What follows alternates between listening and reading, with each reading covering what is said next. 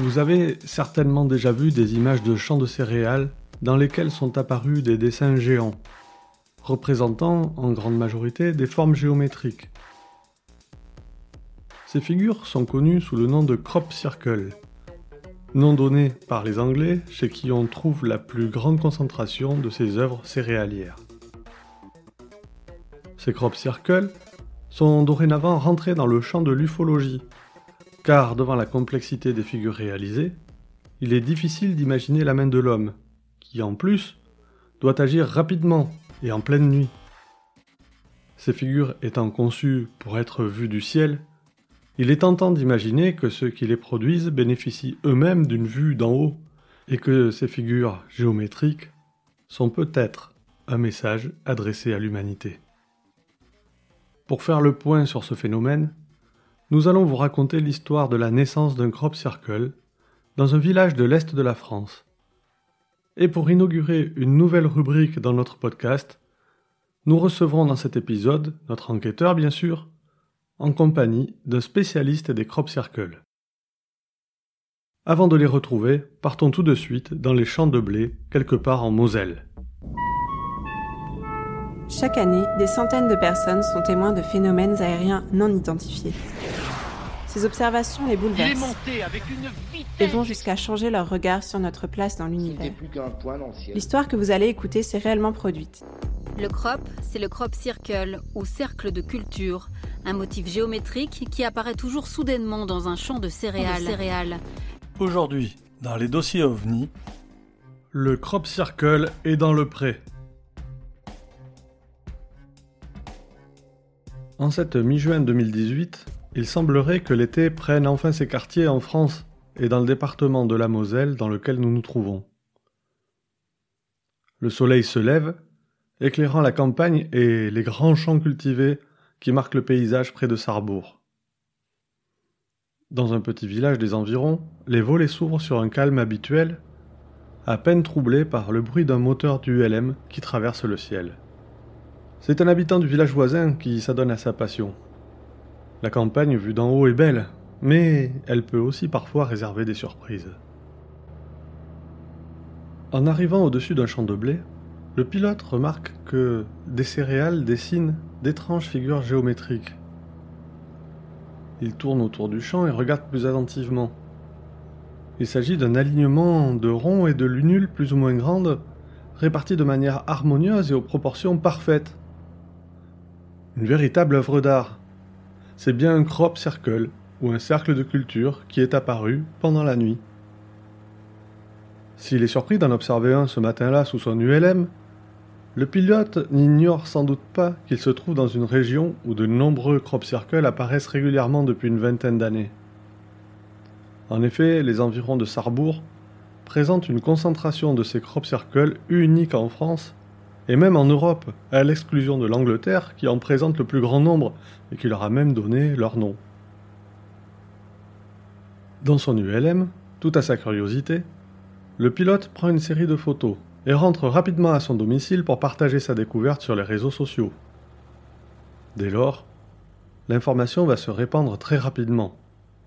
Il y a un nouveau crop circle du côté de Sarrebourg. France 3, 18 juin 2018. Ce n'est pas la première fois qu'un cercle de culture apparaît en Moselle-Est. À Saraltrov déjà, un motif similaire avait fait son apparition il y a dix ans. Les visiteurs, curieux ou spécialistes de ces phénomènes, arrivent alors sur le site, venant parfois de loin, voire de très loin pour observer la figure dans les champs de blé. L'observer, ou la ressentir, ou encore en mesurer les ondes.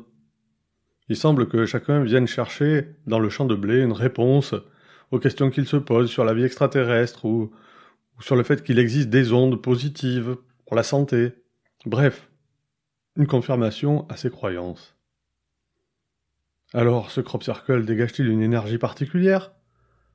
A-t-il été façonné par des extraterrestres? Ou est-il l'œuvre de ce que certains appellent pudiquement les êtres, qui viendraient d'une autre dimension? Certainement. Mais peut-être que la dimension dans laquelle ils opèrent n'est pas si éloignée que ça de la nôtre, et que les êtres n'ont pas grand-chose de surnaturel.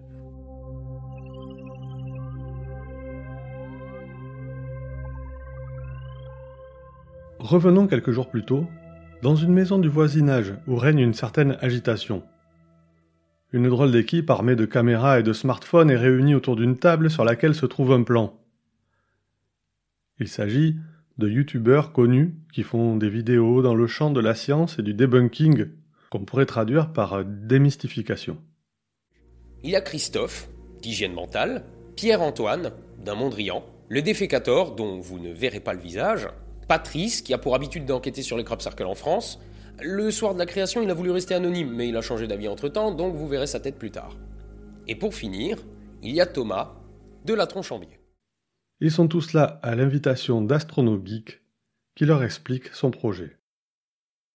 Les crop circles qui apparaissent dans le secteur sont généralement constitués de cercles alignés, de lunes et de lunules. Sur la table d'Astronogeek, le plan étalé représente un modèle de crop.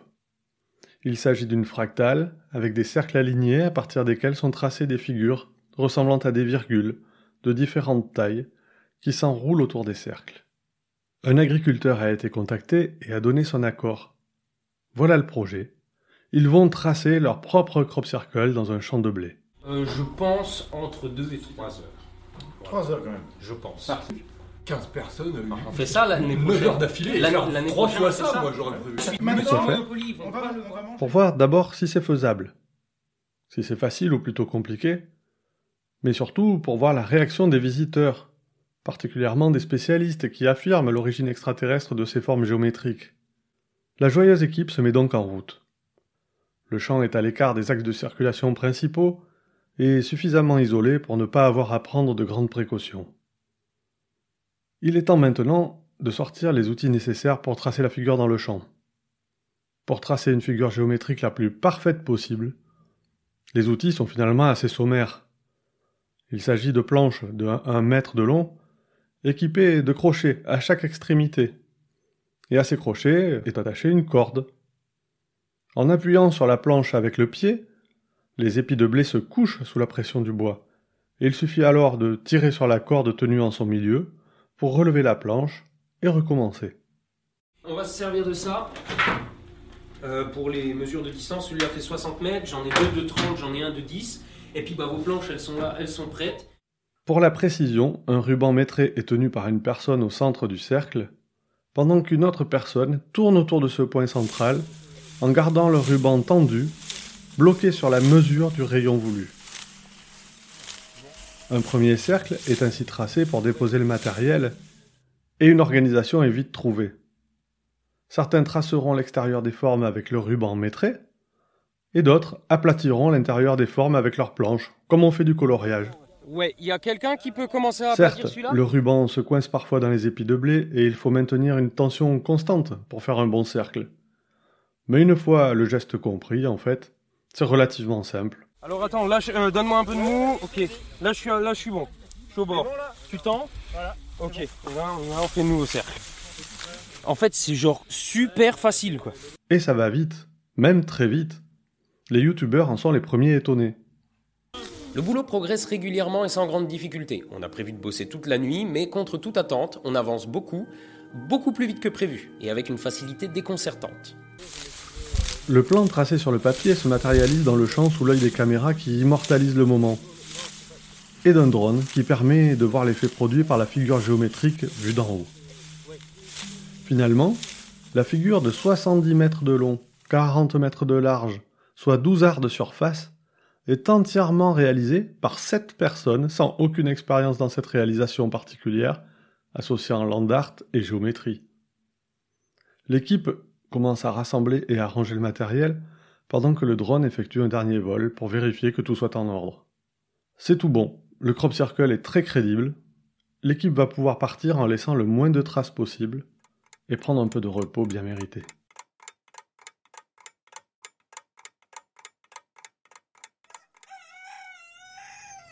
Le lendemain matin, c'est une belle journée qui s'annonce dans ce coin de la Moselle. Au-dessus du champ de blé, un ULM fait quelques virages pour trouver un angle satisfaisant et appuyer sur le déclencheur. Comme nous l'avons vu au début de l'épisode, ces photos prises par le pilote vont être les premières à être publiées sur les réseaux sociaux, permettant à l'information de se répandre. La seconde phase de l'expérience imaginée par les youtubeurs va pouvoir commencer. Il s'agit d'une expérience dite aveugle. Schématiquement, cela signifie que les personnes testées ne savent rien de ce qui est attendu d'elles. Et dans notre cas précis, elles ne savent même pas qu'elles sont testées. Les réactions et commentaires de tous les visiteurs qui vont venir voir le crop circle vont donc être observés, et une très grande majorité de ces derniers attribuent à la figure géométrique des origines extraterrestres ou des pouvoirs particuliers. Comment on peut arriver à faire quelque chose d'aussi parfait vu du dessus euh, quand on le regarde du sol quoi? Moi je veux croire que c'est autre chose. On raconte que c'est des, sortes de grosses boules lumineuses qui viennent en quelques secondes et qui dessinent le crop.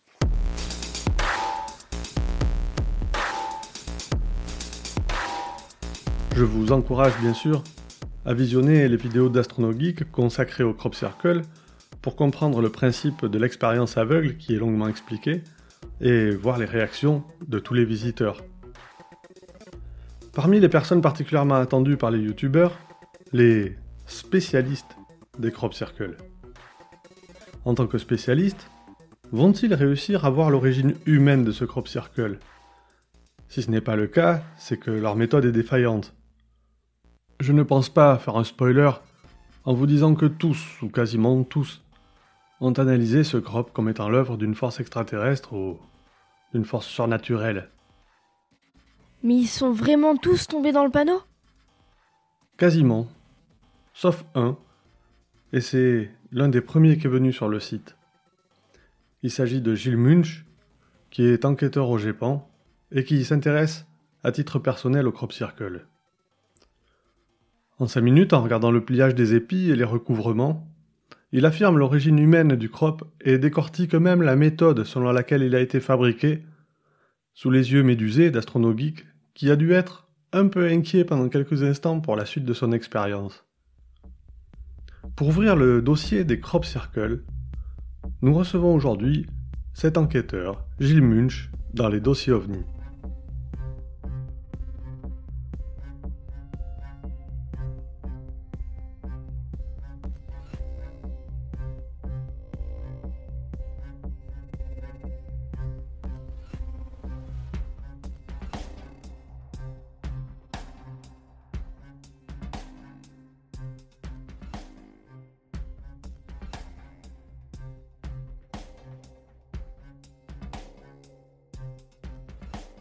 Cet épisode, nous inaugurons un format particulier car nous recevons un invité pour évoquer avec lui le récit du jour et plus largement son domaine de compétences.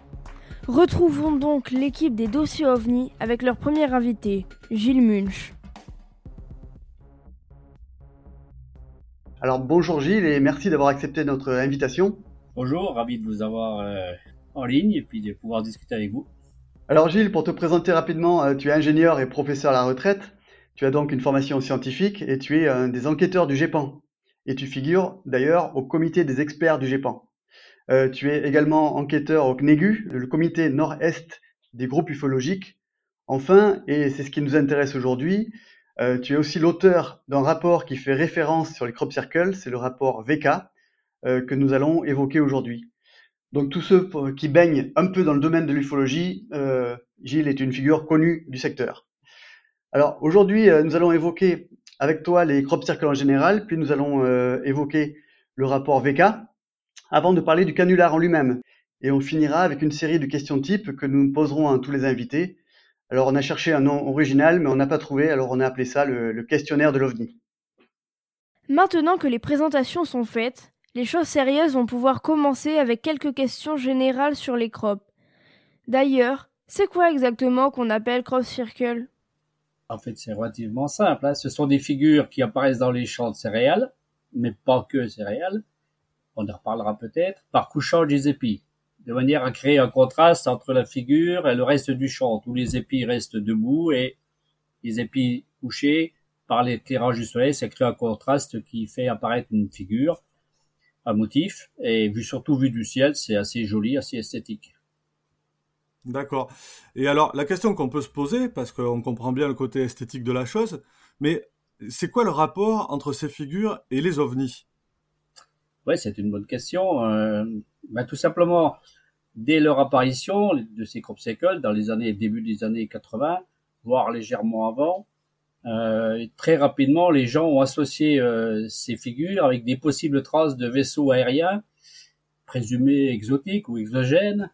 Euh, et donc le lien a été fait, notamment par le fait que ça pouvait faire penser à ce qu'on appelait les Nitsuku volantes dans les années 70-80, qui avaient été notamment observées euh, en Australie. Et comme par hasard, on verra plus loin deux personnages qui euh, interviennent dans cette histoire des crop circles et qui ont vécu en Australie. Donc, c'est possible qu'il y ait un lien qui fait passer de ces soucoupes volantes à l'idée que les crop circles avaient un lien avec, euh, avec les ovnis. D'accord.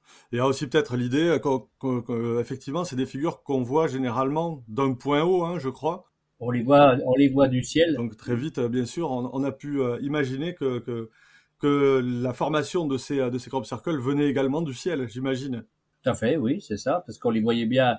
Et euh, comment on peut difficilement imaginer au premier, premier abord que c'est fait de, ça puisse être fait depuis le sol, bah, ça fait penser à quelque chose qui vient du haut, parce que c'est en plein champ. Hein, c'est hmm. des fois il y a des ah quelques dizaines, centaines de mètres dans le champ, donc on n'imagine pas que on imagine plutôt que la seule solution c'est d'être venu par le par le ciel, donc quelque chose qui vole qui dit vol, euh, qui dit inconnu, dit ovni. Et comment est-ce que tu en es arrivé à toi à t'intéresser à ces, à ces fameux crop circles? Bah, c'est très simple et très logique. Euh, bon, j'étais déjà actif en ufologie, comme euh, l'a dit Julia. Je fais de l'ufologie depuis la fin des années 70, 78, 79. Donc, ça faisait déjà une bonne dizaine d'années que je m'occupais d'histoire d'OVNI, etc., avec mes camarades du comité nord-est des groupes ufologiques. Et bien sûr, à, cette époque-là, euh, ce qu'on recherchait surtout, c'était les cas forts, avec les cas avec des photos, avec des traces au sol. Et subitement sont apparus euh, ces crop circles qui avaient, qui correspondaient à des traces au sol, des traces même très importantes, très visibles, très récurrentes, c'est-à-dire qu'on les retrouvait à plusieurs endroits, dans les mêmes lieux, des années qui se succédaient, ça revenait. Donc, euh, on s'est dit, bah là, si c'est effectivement des ovnis, puisque certains le disent ou le pensent, euh, là, il y a des traces. Au moins, pour une fois, on peut, on peut aller sur le terrain, on peut examiner, on peut voir tout ça de près, et puis euh, avoir quelque chose de palpable à mesurer et à analyser, et peut-être qu'on apprendra quelque chose. Donc, c'est ça qui nous a fait nous dire que ce serait intéressant d'y aller. Alors justement, pour revenir là-dessus, est-ce qu'il y avait euh, des témoignages de bah, d'ovnis, de, phénomènes aériens en lien avec l'apparition des crop circles? Est-ce que ça existait ça? Comme euh, par exemple les, mutilations animales euh, dans les années 70 aux États-Unis étaient corrélées avec euh, les, agriculteurs qui voyaient des, lumières dans le ciel. Bah, c'est surtout que quand il y avait des témoignages de, à propos de crop circles qui paraissaient dans la presse anglaise, et la presse anglaise, notamment les tabloïds, étaient assez friands de ce genre de témoignages, et au fur et à mesure de l'avancement du développement de cette problématique, euh, ces journaux étaient de plus en plus avides de faire des articles souvent en sensation. Et donc, ça suscitait, comme toujours, des témoignages. Quand ces témoignages, oh, c'est difficile d'en apprécier la, la réalité. Est-ce qu'ils sont induits par le, par le, le crop circle lui-même parce que, ça excite les curiosités? Est-ce qu'ils sont effectivement concomitants et tout à fait indépendants de, des crop circles? Toujours est-il qu'il y avait des gens qui témoignaient avoir vu des boules, avoir vu des lumières étranges, euh, le fait, le fait qu'on parle de, ces crop circles très étranges renforçait la, la faculté des gens à témoigner euh, à tort ou à raison euh, de phénomènes insolites. Et ça renforçait le lien entre les deux. Mm. Et euh, avant d'en venir vraiment à, à, l'étude VK, euh, est-ce qu'il existe, ah, c'est une question de néophyte, mais des crop circles ailleurs que dans les blés, dans d'autres matières que, que les céréales, quoi? Oui, tout à fait. J'en ai, J'en ai d'ailleurs visité un certain nombre en Angleterre et ailleurs. On en trouve des, bon, surtout dans les, dans les champs de, des cultures céréalières. On trouve ça dans l'avoine, on trouve ça dans le seigle, dans l'orge, même dans le colza. Dans le colza, c'est très joli parce que c'est d'ailleurs les premiers qui, qui apparaissent en général au début des saisons parce que le, le colza fleurit euh, de bonne heure au printemps, début d'été, bien avant que les maïs euh, ou que les euh, que le, le, blé tout ça soit soit mûr. Donc dans le colza, en plus c'est très joli parce que le contraste dont je parlais au début est très visible. On a un champ très jaune, très joli, et paf, subitement tout est écrasé et ça, ça, ça ressort et c'est très joli esthétiquement, ça fait des très belles photos. Donc dans le colza, il y en a pas mal, sauf que bah, le colza, ça dure, dure pas toute la saison. Hein. Une fois qu'il est plus en fleur, on n'en fait plus, dans, il y en a plus dans le colza. Et le colza, c'est pas facile à, à, à coucher. C'est beaucoup plus difficile que que de l'avoine, du seigle, de l'orge ou du blé. Hein. Et c'est moins difficile que le maïs, mais ça reste costaud. Bon, dans le maïs, c'est très exceptionnel euh, parce que c'est très compliqué à, à, coucher les épis de maïs.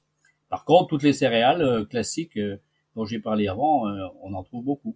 Majoritairement, c'est le blé parce que c'est parfois le plus le plus euh, cultivé dans certaines régions. Ça dépend de la région où, où apparaissent les crop circles. On en a vu aussi apparaître dans le sable, dans l'herbe, et voir maintenant, on en voit depuis quelques années dans la neige. Mais là, dans la neige dans, et dans le sable, il n'y a pas trop de mystère, puisque ceux qui les font, on le revendique, c'est c'est revendiqué, souvent c'est fait en démonstration, c'est filmé, donc c'est des artistes qui, font ça, on appelle ça du, du land art ou de l'art éphémère.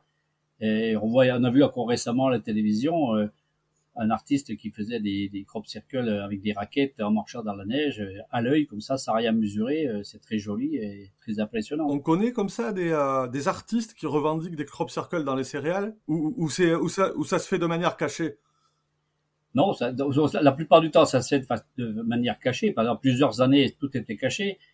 Et puis, petit à petit, petit à petit, il y a des gens qui se sont révélés comme étant euh, des circle makers, comme on dit, et qui se sont fait également filmer, qui ont fait même des émissions de télé. Bon, ils étaient masqués au départ parce que comme c'est interdit, bah, ils ne voulaient pas être reconnus, mais ils voulaient montrer par des images que c'était fait de main d'homme et que c'était eux qui l'avaient fait. Puis petit à petit, comme il n'y avait pas de poursuite, finalement les, les identités ont été révélées. Moi, j'ai rencontré en Angleterre des circle makers qui, euh, avec qui on avait des contacts, nous ont prévenus qu'ils allaient en faire euh, ils l'ont fait de façon anonyme. La nuit, nous, on savait, on est allé voir sur place le lendemain, on a vu le, le crop circle, on savait exactement ce qu'ils avaient fait, puisqu'ils nous avaient montré les dessins préalables.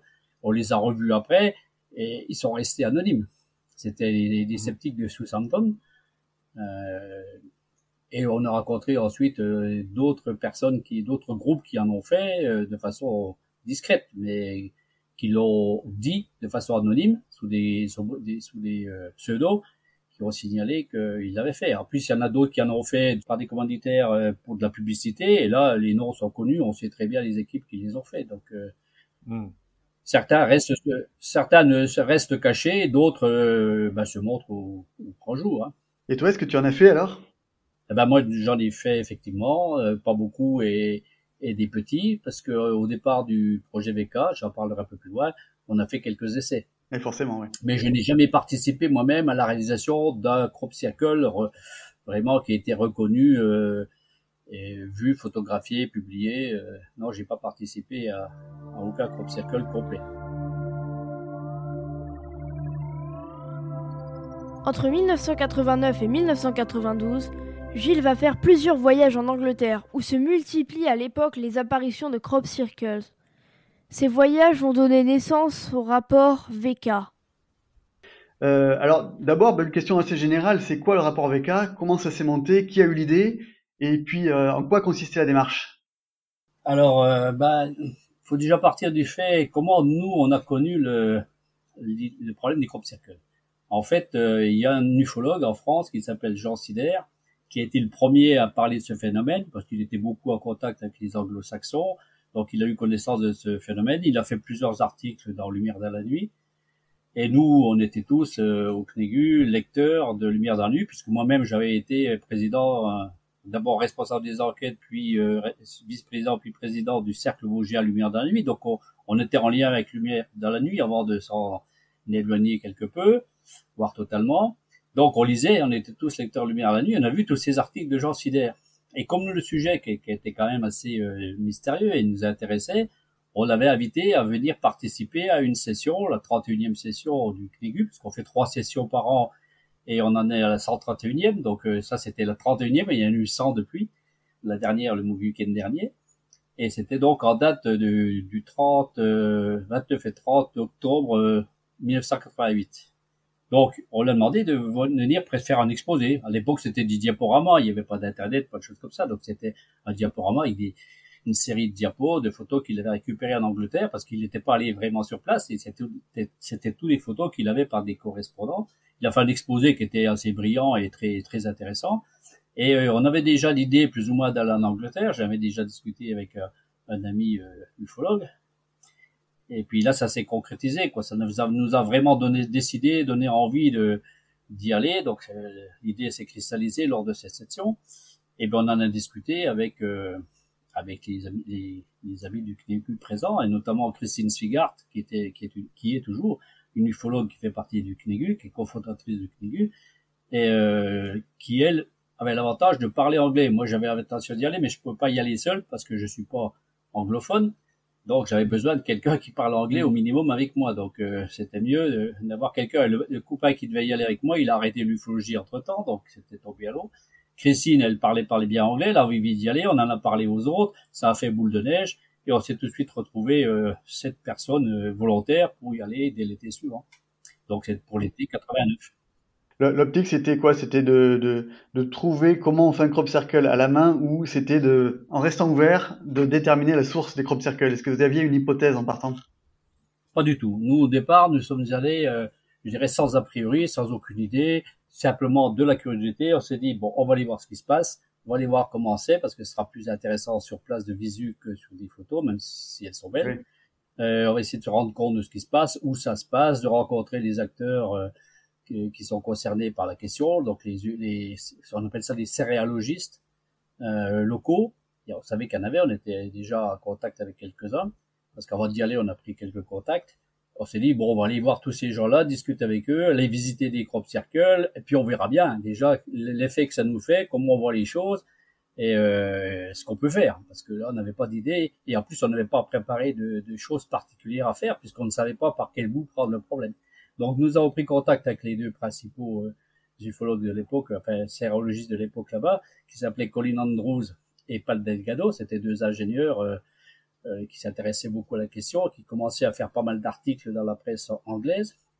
Donc, on est allé, on avait pris contact avec eux, on est arrivé chez eux, on était très bien reçus, et ça nous a fait gagner beaucoup de temps parce que nous, on avait prévu d'y rester une semaine, donc savoir connaître la région, avoir les cartes et puis trouver où sont les crop circles, va faut-il avoir l'information. Donc, eux, étant, ayant tout un réseau d'informations, nous disaient tout de suite où c'était, nous emmenaient sur place, ça nous a permis de, de voir euh, très rapidement beaucoup de crop circles.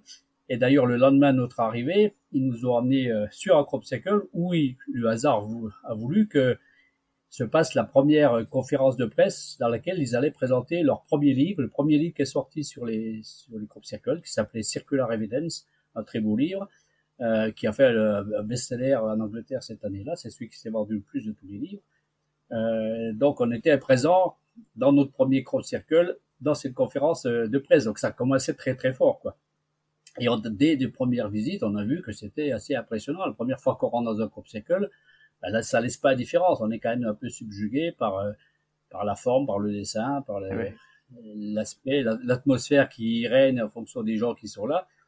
Donc voilà comment c'est parti. Et puis on est nous, on s'est dit, on va rester toute la semaine, on va regarder tout ça, on va déjà chercher à apprendre. Après, on verra bien. En plus, ça s'est passé ça s'est passé à Cheese Food Head, c'est-à-dire un lieu très récurrent euh, avec un, ce qu'on appelle le punch bowl, c'était euh, une sorte de, cirque naturel au fond duquel il y avait donc des figures, près de la route, c'était c'était assez à la fois esthétique, euh, impressionnant. Hein.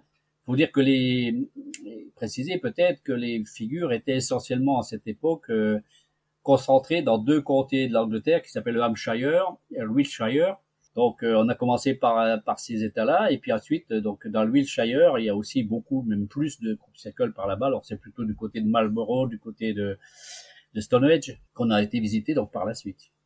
D'accord. Et donc, vous avez pu en visiter combien là de, de crop circles en tout? Oh, non, je peux pas, j'ai pas compté. Il faudrait que je prenne sur tous, mes, tous les dossiers, mais bon, au moins une trentaine.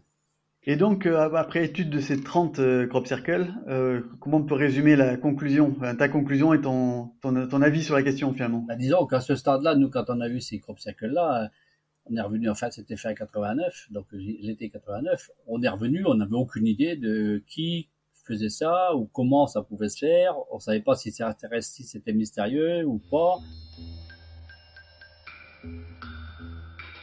Après ce premier voyage, Gilles et ses compagnons sont donc étonnés par ce phénomène, mais ils restent sur leur faim.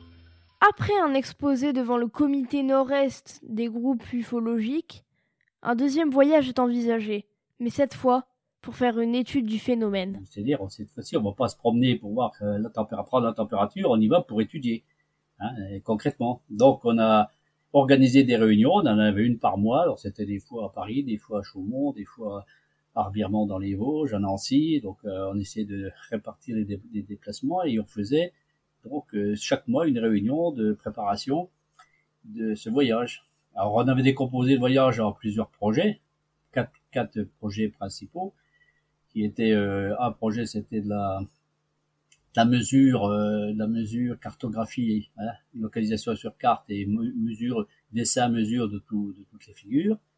Il y avait un autre projet qui était euh, qui visait à faire des prélèvements des céréales ou des prélèvements de tout ce qui nous paraît très bizarre pour des analyses euh, ultérieures, parce que parmi l'équipe, dans l'équipe, il y avait un chimiste qui était, qui était vraiment motivé par ça. On avait un projet aussi de prise de contact avec tous les acteurs, y compris la presse locale, y compris euh, les témoins, y compris les sérologistes, euh, tous les gens qui, avec qui on pouvait discuter, de prendre leur témoignage, de, de prendre l'information, donc d'aller à la pêche aux informations.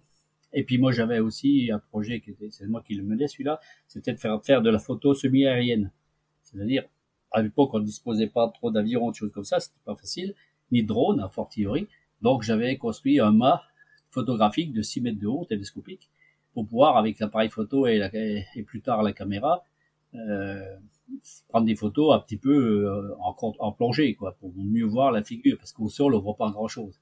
On a fait aussi, euh, et ça c'était euh, en 90, on a fait des vols ensuite en ULM, mais bon, c'était plus compliqué à organiser, il fallait trouver des pilotes, il fallait financer tout ça. Donc on a fait quelques vols en, en, ULM qui nous a permis de photographier et de filmer cette fois en VHS. Et donc là, c'était vraiment un projet d'étude. Donc c'est le voyage qu'on a fait en 90, et à partir de là qu'on a appelé ça le voyage d'études des crop circles, des, des, cercles anglais plutôt en français, donc euh, d'où le nom VK. Après le voyage de 1990, le groupe commence à se faire une idée sur le phénomène. Il fait quelques petits essais de crop dans les champs et décide de proposer un défi à un truquiste de télévision. Ben, pendant toute la préparation de, du voyage 90, on avait euh, petit à petit des idées sur la façon dont on pourrait faire ce, ce genre de figure. Donc on a fait, c'est là qu'on a fait quelques essais, donc que j'ai participé à créer des petits crop circles. On a fait ça dans la région de Nancy. On s'est mis d'accord avec un, un, agriculteur pour euh, avoir l'autorisation de faire ça dans son champ, indemnisé, etc. Et on a fait euh, près de l'autoroute, pas loin de l'autoroute de Nancy. Et si les gens avaient été attentifs, ils nous auraient certainement vu. Peut-être que certains nous ont vus, n'ont pas compris ce qu'on faisait et on a fait quelques essais pour voir ce qui était faisable et pour aussi tester le mât et tous les appareils qu'on a amenés là-bas pour, euh, pour nos projets, mesures, etc. Donc on a fait quelques essais là et plus fort que ça, euh, un ou deux mois avant d'y aller, on a fait euh, donc euh, on a monté une expérience grâce à un truquiste de télévision qui s'appelle son, pseudo c'est Pierre Del. C'est un ancien truquiste de télévision qui faisait notamment les, les trucages pour les films de, de Jacques Tati et il est en retraite. Donc on l'a vu, on lui a posé la question est-ce que vous seriez capable On lui a posé un défi mm. est-ce que vous seriez capable, sur la base d'un cahier des charges, de faire un crop circle Il a réfléchi un petit peu. Quelques semaines, jours après, il nous a dit la réponse ouais, je, je suis prêt à relever le défi. Donc le, cahier des charges qu'on a rédigé, en gros, plus je résume, c'était euh, faire un crop circle en moins de deux heures de temps, deux heures maxi, euh, seul, et euh, sans, sans matériel particulier compliqué quoi. Hmm. Alors on a décidé de faire ça euh, à la tombée de la nuit. Et puis on lui a laissé quand même l'autorisation d'avoir un jeune garçon pour l'aider à porter quelques outils. Et puis on a pris un, huissier qui, euh, qui venait contrôler tout ça pour vérifier que tout se passe en fonction du cahier des charges. On a fait des vols, un vol en ULM pour euh, contrôler et photographier tout ça. Et ça se passait le 16 juin 1990 à Verne, dans le, dans le Loir-et-Cher. Et donc, il a, il a rempli le, il a rempli le contrat, c'est-à-dire qu'il a fait le cercle. Alors, il faut préciser que le cahier des charges donnait un, un, dessin, un plan, qui était plus compliqué que le plus compliqué des crop circles de l'époque. D'accord. À l'époque, il y avait, il y avait que des cercles et des anneaux, euh, et là, on avait rajouté un anneau supplémentaire. Donc, il a rempli son contrat, donc ça nous a mis dans la, dans la tête avant de partir que c'était faisable. C'était déjà un gros point, c'était faisable de façon humaine. Donc, l'hypothèse prenait du poil de la bête et euh, on est parti beaucoup plus avec l'idée cette fois-ci de, de, de, chercher si on pouvait trouver quelque chose. Mais on ne sait pas pour ça qu'on a trouvé la solution. On a trouvé tout à la fin, les derniers jours, quelques indices intéressants, mais on est revenu une nouvelle fois sans, sans savoir quelle était la solution, quel était le modus operandi euh, pour faire un crop circle. On a fait un article, on a réussi à, à faire faire un article, publier un article dans Sciences et Vie, du numéro 978, je crois, du mois de novembre 90. Un gros article, la couverture aussi, euh, et le plus gros article qu'il y avait eu dans Sciences et Vie euh, depuis l'existence de cette euh, revue sur ce sujet-là pour expliquer euh, notre vision. On expliquait déjà comment on pourrait faire la méthode Pierdel. On expliquait la méthode Pierdel. C'est la seule qu'on connaissait actuellement pour faire, euh, à ce moment-là, pour faire euh, des cercles manuellement. Donc, on a fait tout un article autour de ça. Et on, on est plusieurs d'entre nous, je dirais la bonne moitié d'entre nous, étaient convaincus que c'était finalement fait par des hommes. Donc, VK a failli s'arrêter là, puis on était quelques-uns quand même à être un peu sur notre fin, donc euh, de pas trouver, notamment moi, de pas trouver le détail de la solution. Donc on a décidé de faire un voyage en 91 et 92. Et c'est là que vous avez émis les huit principes de l'hypothèse euh, fabrication humaine?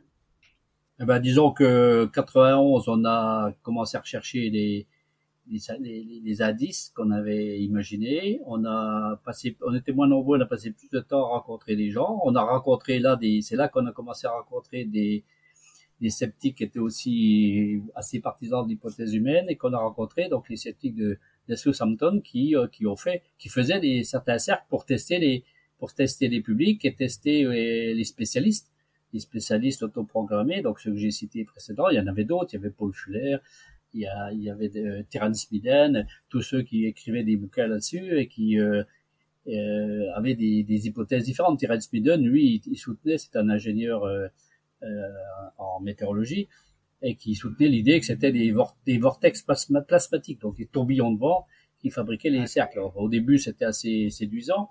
Il a eu beaucoup de succès, mais après, quand c'est devenu des pictogrammes, des figures très compliquées, ben là, son hypothèse s'est évanouie parce qu'on pouvait pas imaginer que des tourbillons de vent puissent faire des figures aussi, aussi complexes et aussi euh, géométriques.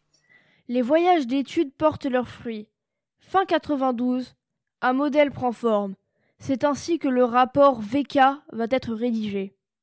À la fin de 92, je veux dire, quand on a, avant de revenir, on était capable de voir, d'arriver au bord d'un champ, de voir un crop circle et de dire, bon, à tel endroit, on va trouver telle chose, on devrait trouver ça, ils ont dû commencer par là, ils ont dû finir par là, il y aura tel défaut, il y aura tel petite euh, chantier caché à tel endroit, et à 80% on avait raison. Donc on s'est dit bingo, euh, ça se reproduisait à chaque fois, on s'est dit bon, on tient la solution. C'est pour ça qu'il n'y a pas eu de VK 93.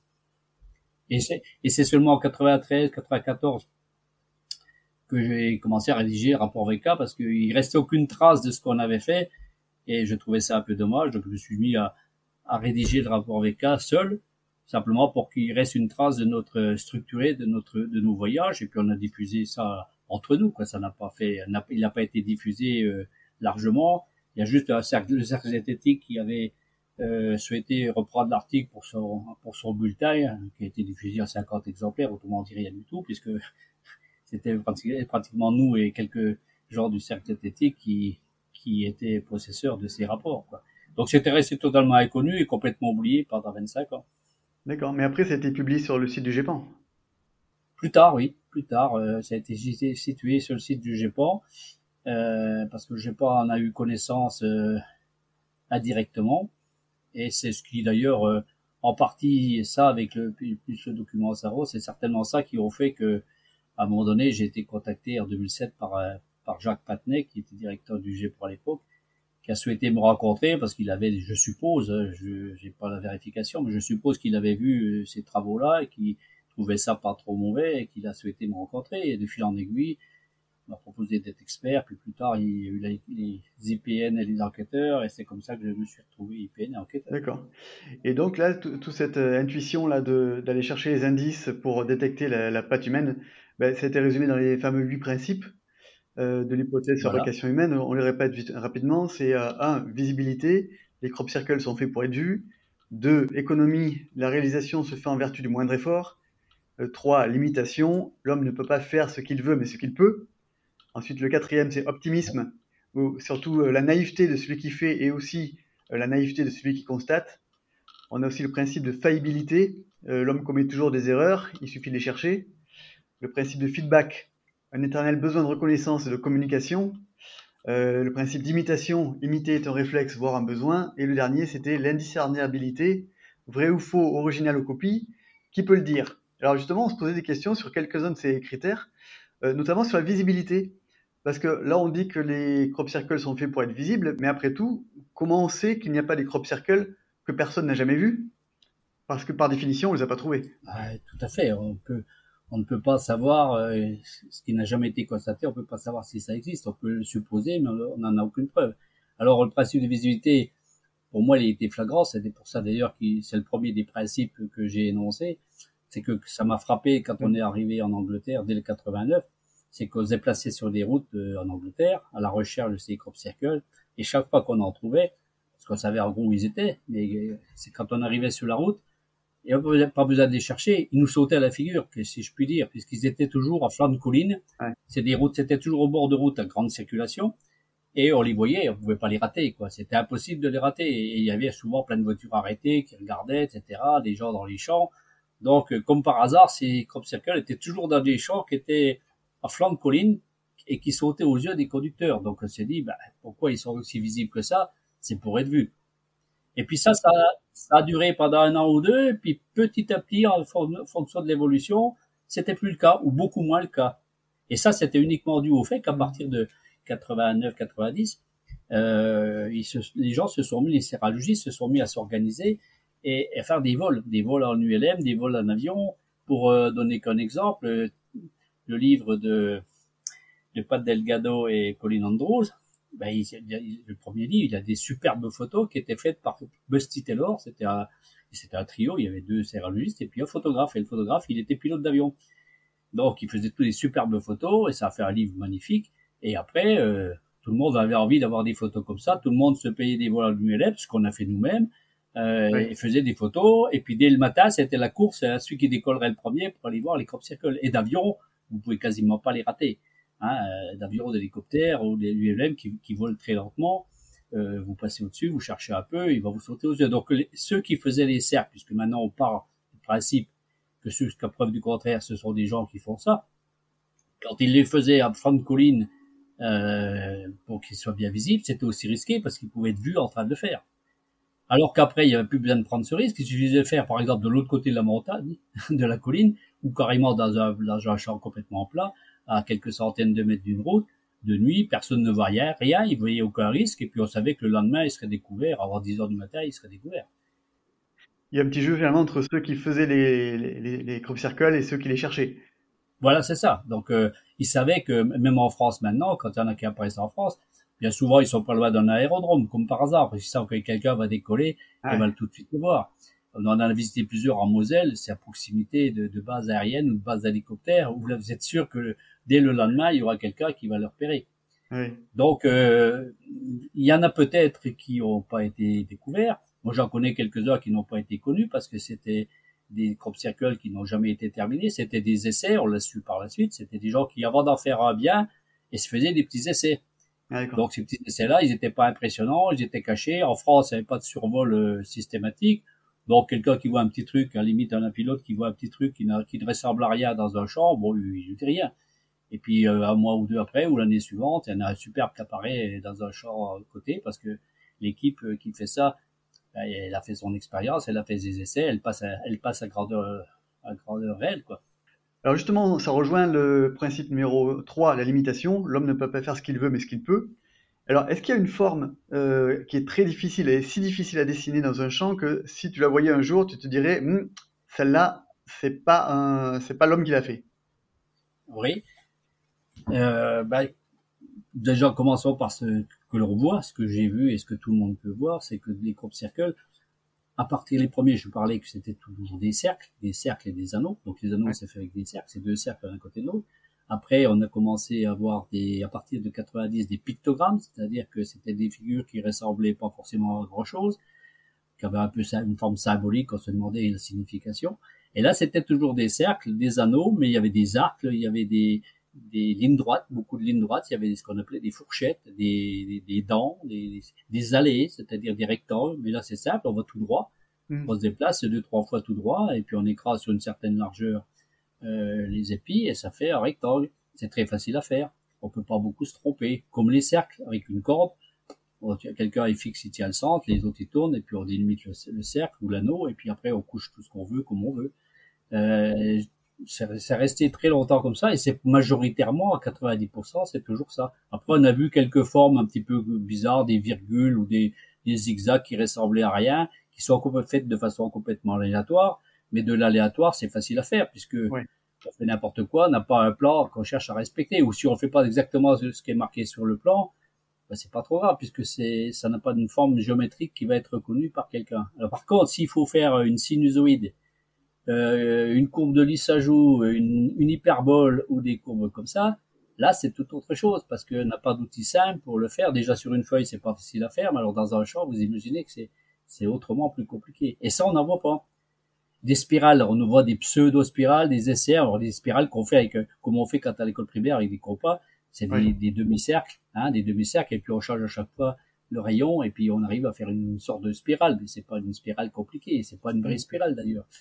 Euh, ça ressemble à une spirale. Donc, à première vue, on dit c'est une spirale, mais ça n'est pas une. Donc, des formes comme ça, on n'en trouve pas. Donc, moi, si je voyais un crop circle constitué euh, essentiellement de formes un petit peu comme ça, géométriques euh, compliquées, ou, ou même une forme aléatoire, mais qui soit répétée dans plusieurs champs identiquement à elle-même, avec un changement d'échelle éventuellement, ça c'est pas un problème. Là, je mmh. serais quand même beaucoup plus inquiet, enfin pas inquiet, je serais resurpris et je repartirais aussitôt là-bas, c'est sûr. Donc avis au créateur de Crop Circle, voilà, savez ce qu'il reste à faire. D'ailleurs, D'ailleurs, je suis surpris que le rapport VK, bon, tant qu'il n'était pas connu, il n'y a aucune raison de le mettre en défaut, mais depuis qu'il est connu, donc depuis quelques années maintenant, ça va faire à peu près cinq ans qu'il est, qu'il a quand même fait euh, un petit peu d'écho et qu'il est un peu connu qu'il n'y ait pas des gens qui cherchaient à le mettre en défaut. Donc, euh, soit c'est assez curieux. Donc, euh, ça peut être un signe qui c'est pas facile à mettre en défaut. Oui, il n'y arrive pas, oui. Et moi, je demande que ça. moi, je demande que ça pour repartir sur place et voir si si, si je peux comprendre la nouvelle, euh, parce qu'il y a des gens rusés qui seraient peut-être capables de le faire. Moi, je saurais très, je sais comment faire un cercle sans avoir le centre. Hein. je pourrais le faire, mais c'est pas ça. Et euh, bon, je pensais que des gens le feraient et me mettraient, me mettraient, enfin pas moi personnellement, mais mettraient le rapport VK en difficulté euh, mais ça s'est pas produit. Peut-être que ça se produira, on verra.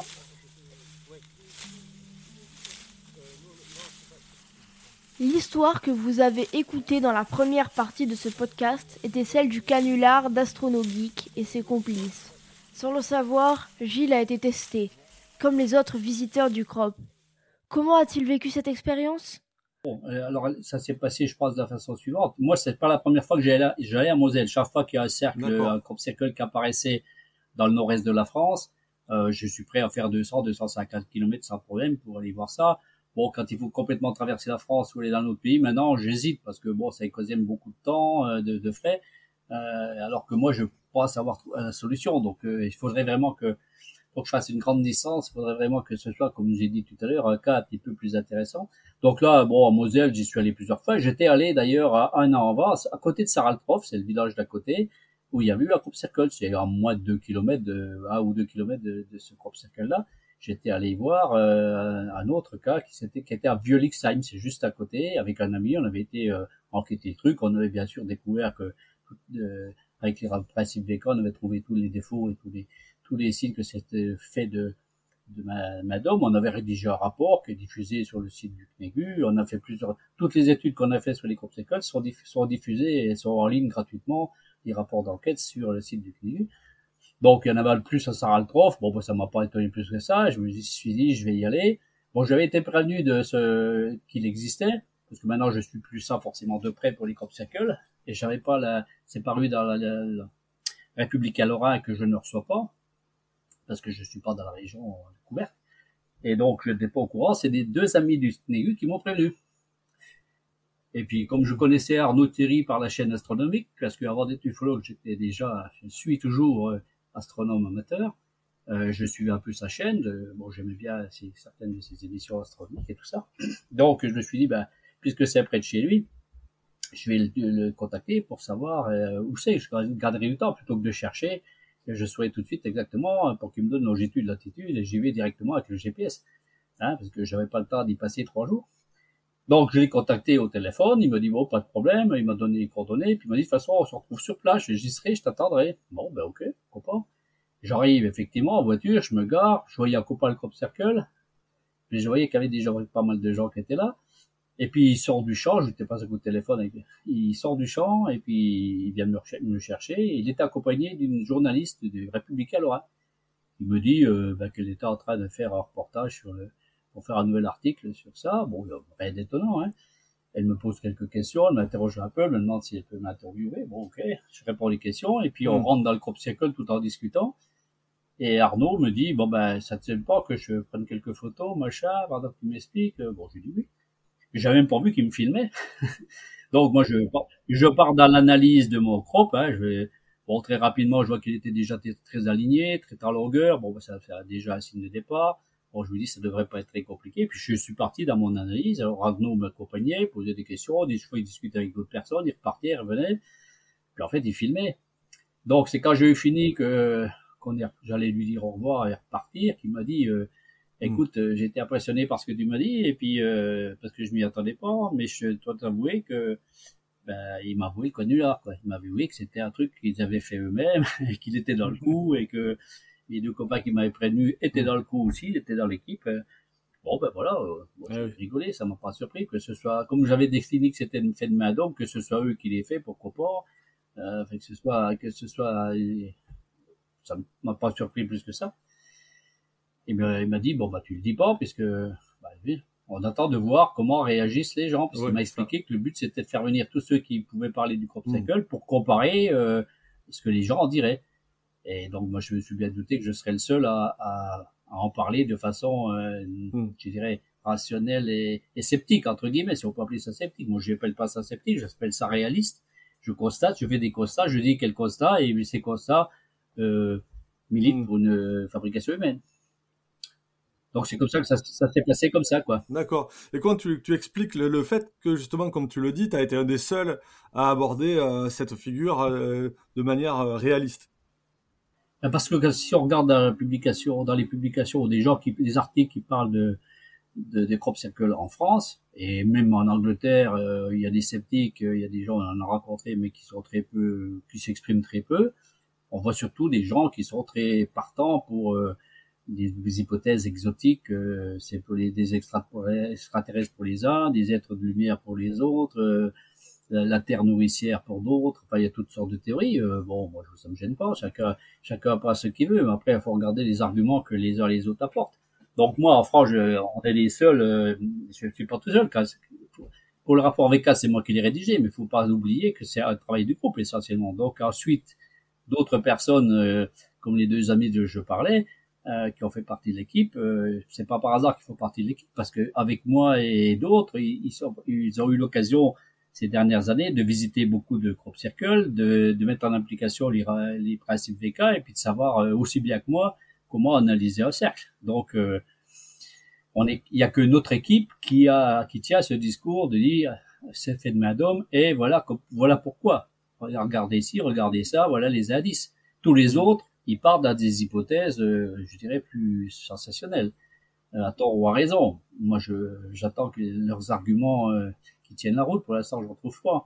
Donc euh, voilà pourquoi j'étais quasiment sûr que si confrontait différents avis, bah, ce serait, je serais le seul à avoir ami un, avis euh, négatif au sens que par rapport au merveilleux, quoi. Et c'est ce qui s'est produit. J'ai vu après ces émissions, j'ai vu son reportage, euh, et j'ai constaté qu'effectivement, Bon, il n'y a pas eu 50 000 personnes qui sont venues non plus, des spécialistes, sur certains, sûrement, il y a eu essentiellement euh, Eduardo Molinaro, et puis quelques autres qui sont tous assez convaincus d'un côté euh, exotique de la chose. Ils ont donné leurs arguments, j'ai donné les miens, moi je cherche pas à polémiquer, chacun passe après, c'est à chacun de faire son opinion en fonction des arguments qui sont avancés par les uns par les autres. Mais en tout cas, euh, on, on, encourage bien sûr à aller voir la vidéo d'Astrono Geek sur, sur, sur ce canular, parce qu'après, il y, a des, il y a des vidéos complémentaires, justement, où il explique un petit peu euh, comment ça s'est passé, les à côté, et puis où on voit les réactions, effectivement, diverses et variées qui peuvent exister autour des, euh, de, cette thématique des crop circles, donc c'est très intéressant. Oui, c'est une, une, vidéo, c'est une vidéo qui, euh, qui montre bien les choses. Moi, je trouve qu'ils ont tenté une expérience. Bon, ils ont pas, ils, ont bien tenu le, but de leur expérience, c'était uniquement de confronter les avis des uns et des autres. Et ça, je trouve qu'ils l'ont bien fait. Et puis c'est au, au, public euh, de juger et puis de se faire son opinion. Hein. Pour terminer ce podcast spécial, nous avons décidé de poser à nos invités quelques questions, toujours les mêmes, au sujet des ovnis et de la vie extraterrestre. C'est parti pour le questionnaire de l'ovni. Alors on attaque euh, de façon frontale. Première question, as-tu déjà vu un ovni?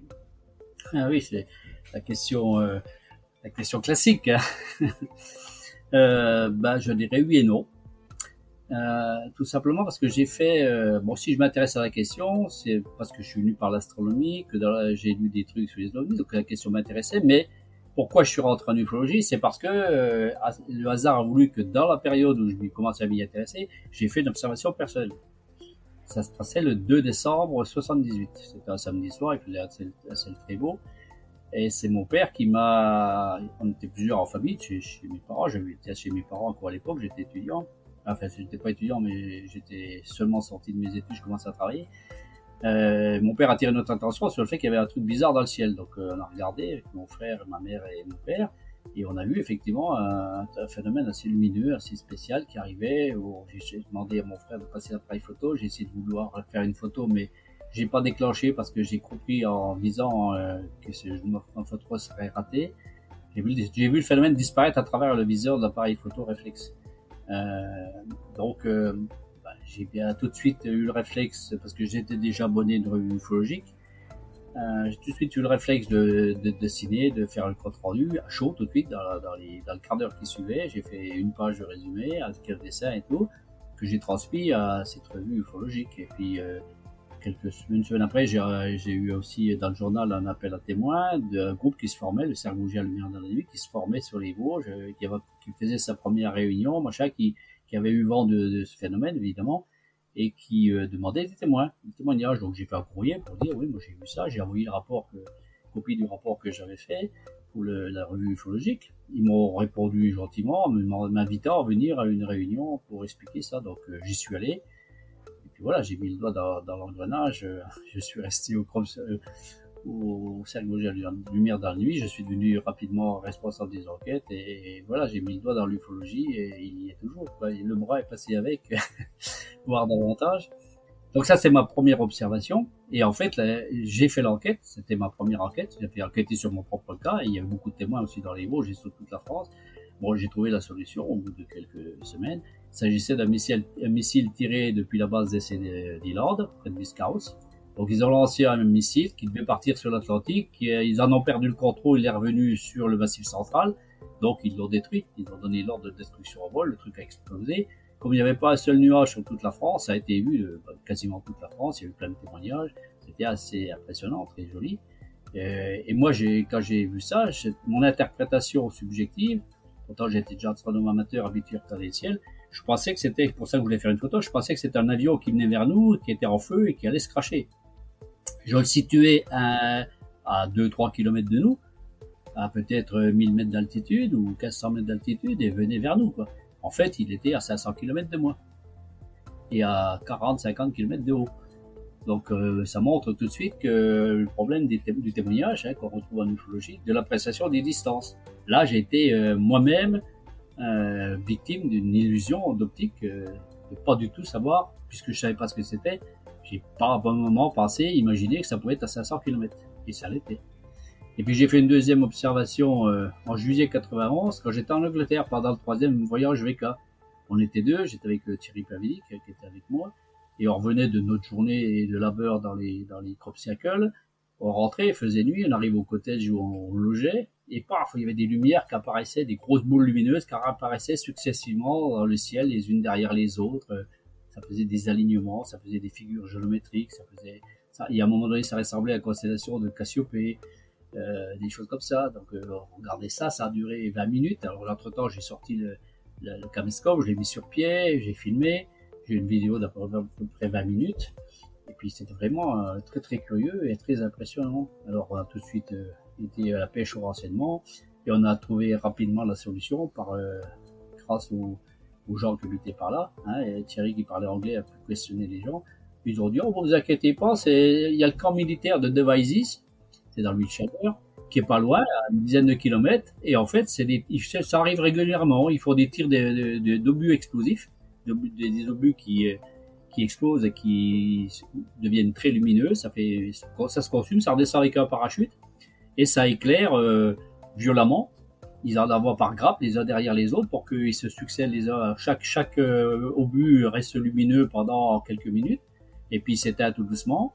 Il y en a des autres qui ont pris le relais derrière et on peut éclairer une scène euh, un théâtre d'opération, de manœuvre, etc. pendant euh, autant, qu'on veut, suivant le nombre d'obus qu'on a.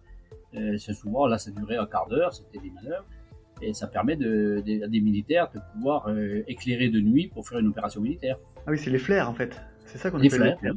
D'accord. À l'époque, je savais pas ce que c'était, je connaissais pas, et donc c'est en 91.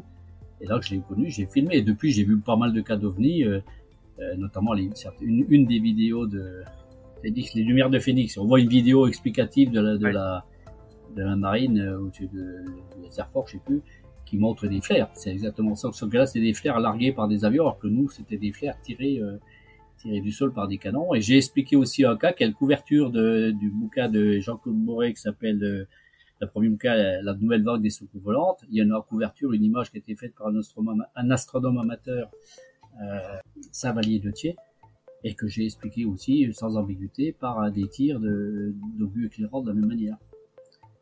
Donc, ce, cas est, ce cas est parfaitement expliqué, cette photo est parfaitement expliquée, je ne sais pas si tout le monde le sait, mais parfaitement expliqué. Le dossier, le, dossier également sur, la, sur, le site du, du Ça prouve une chose aussi, c'est que euh, même les experts, astronomes amateurs, pilotes ou autres, euh, peuvent être euh, victimes de, de, biais, notamment sur les, sur les distances. C'est pas pas évident du tout. Tout à fait. Tout à fait. Euh, un astronome amateur comme un pilote, il ne peut pas estimer une distance de quelque chose il sait pas ce que c'est. C'est clair, net et précis. On a des mm. exemples se, sont, se multiplient et quand on l'a vécu soi-même, on en est intimement convaincu. Quoi. Alors, deuxième question. Quel est ton film ou ton livre préféré sur les ovnis? Alors ma réponse est un peu réponse, euh, c'est pas une fuite, mais je suis très peu amateur de films, très, je regarde très peu la télévision, donc euh, je suis pas très très très, porté là-dessus. Mais je dirais que il y a trois films qui m'ont marqué. Euh, quand j'étais gamin, je m'intéressais pas beaucoup de tout et je me souviens très bien du film qui m'avait marqué, c'est Le jour où la Terre s'arrêta. Là, c'est vraiment une histoire de soucoupe volante avec humanoïde qui sort, etc. Donc ça m'avait marqué. Euh, je me souviens très bien de ce film. Ensuite, quand j'étais plus grand, donc euh, quasiment adulte, euh, il y a eu 2000 heures de l'Odyssée de l'espace qui m'avait aussi ah impressionné. Donc j'avais vraiment apprécié, mais c'est pas franchement un film de, d'OVNI. Et puis bon, bien sûr, ensuite, juste un peu de temps après, la rencontre du troisième type qui reste ah certainement le film qui pour moi est le plus représentatif de, de l'ufologie. Quoi. À la fois de l'ufologie de phénomène, tel qu'il est rapporté par les témoins, et tel qu'il peut être approché par, par des ufologues. C'est les trois films euh, mm. qui me qui m'ont marqué le plus. D'accord. Et troisième question, si on élargit, à ton avis, existe-t-il une vie ailleurs dans l'univers? Une vaste question. Bah, moi, en tant qu'astronome amateur, euh, quand je regarde les étoiles, c'est comme ça que je me suis intéressé. On se pose forcément des questions. On voit l'espace et les On voit l'espace, euh, l'étendue de, de l'univers, la taille de l'univers, le nombre d'étoiles, le nombre de. Maintenant, c'est qu'il y a des exoplanètes qu'on ne savait pas à l'époque quand j'ai commencé à, à m'intéresser à ça. Hein. Les, exoplanètes, c'est 95. Moi, ça faisait déjà une dizaine d'années que je m'intéressais à ça, euh, même 20 ans presque, que je m'intéressais à ça. Donc, euh, on se prend à rêver que forcément tout ça peut pas n'est pas là par hasard que qu'il doit y avoir s'il y a de la vie sur notre planète il peut y en avoir ailleurs. Donc euh, on est assez enthousiaste euh, sur le fait que puis il puisse y avoir de la vie euh, sur d'autres planètes sur d'autres dans notre galaxie ou dans d'autres galaxies. Mais après quand on se renseigne qu'on fait de l'astronomie qu'on rentre dans le détail et qu'on s'aperçoit à la fois des distances, à la fois de la complexité de naissance d'une vie même microbienne, de tous les hasards qu'il faut pour que la vie euh, apparaisse. Euh, ça se confronte au nombre de multipliés, euh, nombre de combinaisons possibles dans, dans l'univers. Donc, on a la confrontation de l'infiniment rare avec l'infiniment grand. Il faut qu'on ne sait pas trop. Moi, personnellement, je ne sais pas quoi en penser. Je serais ravi de pouvoir découvrir et avoir connaissance d'une vie à l'extérieur de la Terre, même une vie simple et a fortiori une vie évoluée. Bon, je pense que raisonnablement, on peut imaginer que ça peut être motivant en tout cas de la chercher et qu'on puisse en trouver.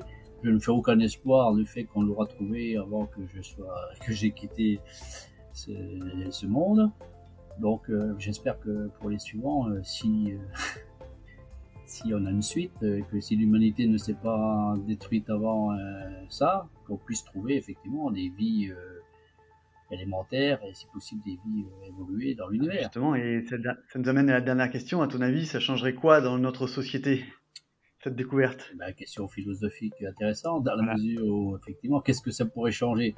Bah, J'espère que ça changerait du fait que si on avait conscience que qu'il y a de la vie ailleurs et qu'elle est différente de nous, bah déjà, on serait motivé pour passer plus de temps à chercher, à discuter, à rencontrer cette vie intelligente plutôt qu'à perdre, à, à, entre nous euh, qu'on serait, il serait forcément très différent de nous, donc on serait beaucoup plus tolérant vis-à-vis de toutes les formes de différence, parce qu'à l'heure actuelle, on peut pas dire que ce soit le cas. Donc je pense que l'humanité gagnerait sûrement euh, en, en, maturité, en, en intelligence, euh, et que ce serait un progrès incommensurable par rapport à ce qui existe actuellement. La question c'est de savoir si, ça se passera et si on sera pas détruit, comme je disais, si on ne sera pas détruit avant.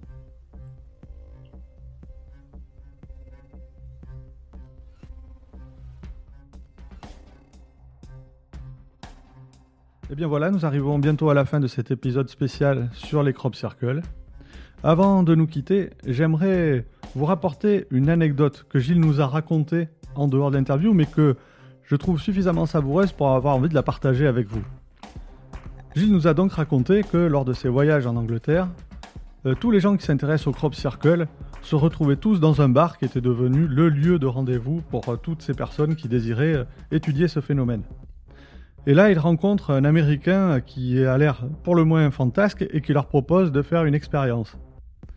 Et là, Gilles est abasourdi quand il décide de suivre l'Américain et qu'il découvre le but de l'expérience, puisqu'il se retrouve dans un champ de céréales, sous des trombes de pluie, avec une débroussailleuse, en train d'écrire en grand dans les céréales Please, talk to us.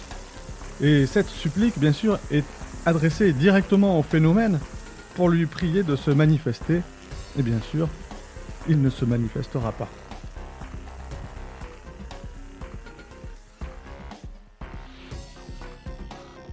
Si vous voulez réagir aux propos de Gilles, n'hésitez pas à laisser un message via les réseaux sociaux au hashtag Bureau des OVNIs ou par mail le bureau des ovnis tout attaché gmail.com et nous transmettrons vos éventuelles questions.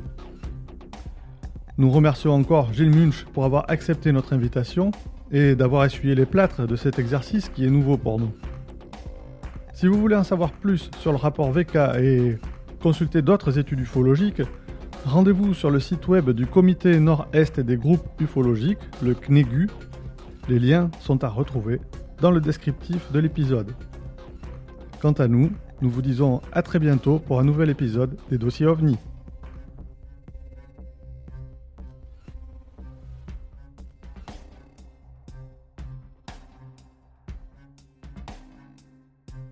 Il est temps maintenant de refermer ce dossier. Satisfait par la conclusion? Réagissez sur Twitter ou Facebook.